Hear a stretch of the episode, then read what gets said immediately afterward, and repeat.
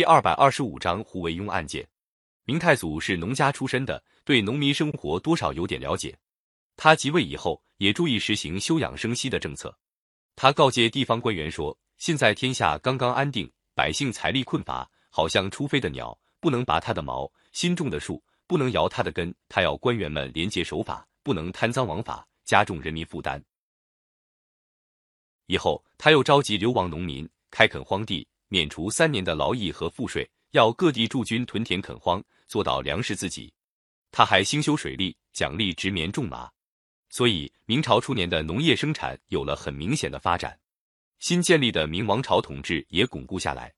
但是明太祖总不放心那些帮助他开国的功臣，他设立一个叫做锦衣卫的特务机构，专门监视侦查大臣的活动。大臣在外面或者家里有什么动静，他都打听得一清二楚。谁被发现有什么嫌疑，就有被打进牢狱甚至杀头的危险。明太祖对待官员极其严酷，大臣上朝的时候惹他发了火，就在朝廷上被按在地上打板子，叫做廷杖，也有被当场打死的。这种做法弄得一些大臣们个个提心吊胆，每天上朝的时候都愁眉苦脸的向家里亲人告别。如果这一天平安无事，回到家里，亲人就高高兴兴庆幸他又活了一天。公元一千三百八十年。丞相胡惟庸被告发叛国谋反，明太祖立刻把胡惟庸满门抄斩，还追究他的同党。这一追究，竟株连文武官员一万五千多人。明太祖一发狠心，把那些有胡党嫌疑的人全杀了。学士宋濂是明朝开国初期跟刘基一起受明太祖重用过的，后来又当过太子的老师。宋濂为人谨慎小心，但是明太祖对他也并不放心。有一次，宋濂在家里请几个朋友喝酒。第二天上朝，明太宗问他昨天喝过酒没有，请了哪些客人，备了哪些菜。宋濂一一照实回答。明太祖笑着说：“你没欺骗我。”原来那天宋濂家请客的时候，明太祖已暗暗派人去监视了。后来明太祖在朝廷上称赞宋濂说：“宋濂伺候我十九年，从没说过一句谎言，也没说过别人一句坏话，真是个贤人呐。”宋濂六十八岁那年告老回乡，明太祖还送他一幅锦缎，说。留着他，再过三十二年，作践百岁一吧。胡惟庸案件发生后，宋濂的孙子宋慎也被揭发是胡党，于是株连到宋濂。明太祖派锦衣卫把宋濂从金华老家抓到京城，要把他处死。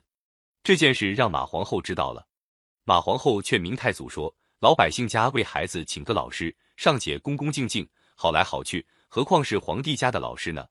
再说宋先生一向住在乡下。”他孙子的事，他怎么会知道？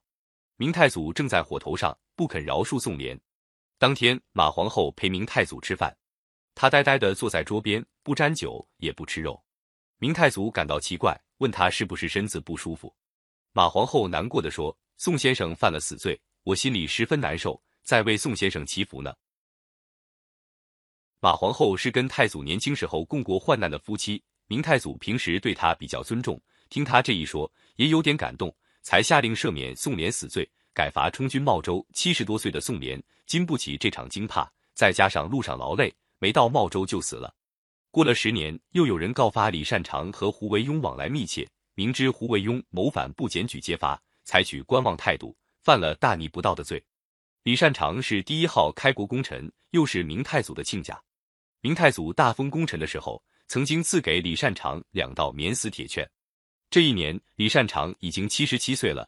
可是明太祖一翻脸，把李善长和他的全家七十几口全部处死。接着又一次追查胡党，处死了一万五千多人。